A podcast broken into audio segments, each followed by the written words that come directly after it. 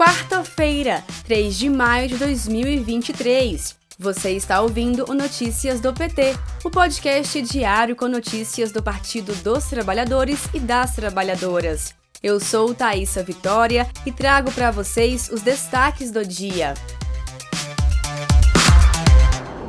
Presidente Lula assina nesta manhã decreto que impulsiona Centro de Bionegócios da Amazônia. A iniciativa permitirá ao centro multiplicar seu orçamento e desenvolver, além de pesquisas, novos negócios com recursos naturais da Amazônia. Confira mais informações no boletim da Rádio PT em radio.pt.org.br.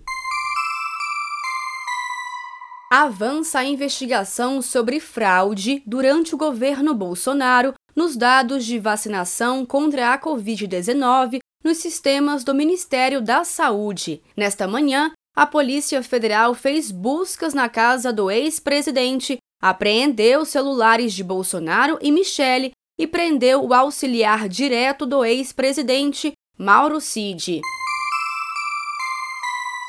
Congresso Nacional deve concluir nesta quarta-feira a votação do projeto que garante a igualdade salarial entre mulheres e homens que exerçam a mesma função. Saiba mais informações sobre o projeto e suas principais medidas na matéria do site pt.org.br.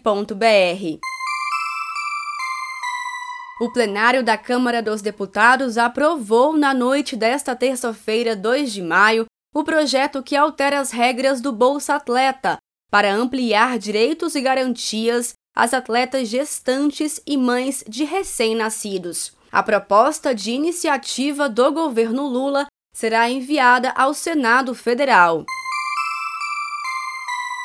Nesta quarta-feira, o presidente Lula se encontrou com o ministro da Defesa, José Múcio. Depois, conversou com a presidenta do Banco do Brasil, Tarciana Medeiros, e almoçou com o alto comando do Exército. À tarde, Lula se reúne com o ministro da Secretaria de Comunicação Social, Paulo Pimenta. A última reunião do dia será com o ministro dos Transportes, Renan Filho, e o governador do Paraná, Ratinho Júnior. Este foi o Notícias do PT. Ele é diário e está disponível na sua plataforma de áudio preferida. Siga o podcast para receber uma notificação toda vez que sair um novo episódio. Se você gostou, deixe 5 estrelas na avaliação e compartilhe. Você encontra mais notícias como estas no portal do PT em pt.org.br. Muito obrigada pela sua companhia e até amanhã!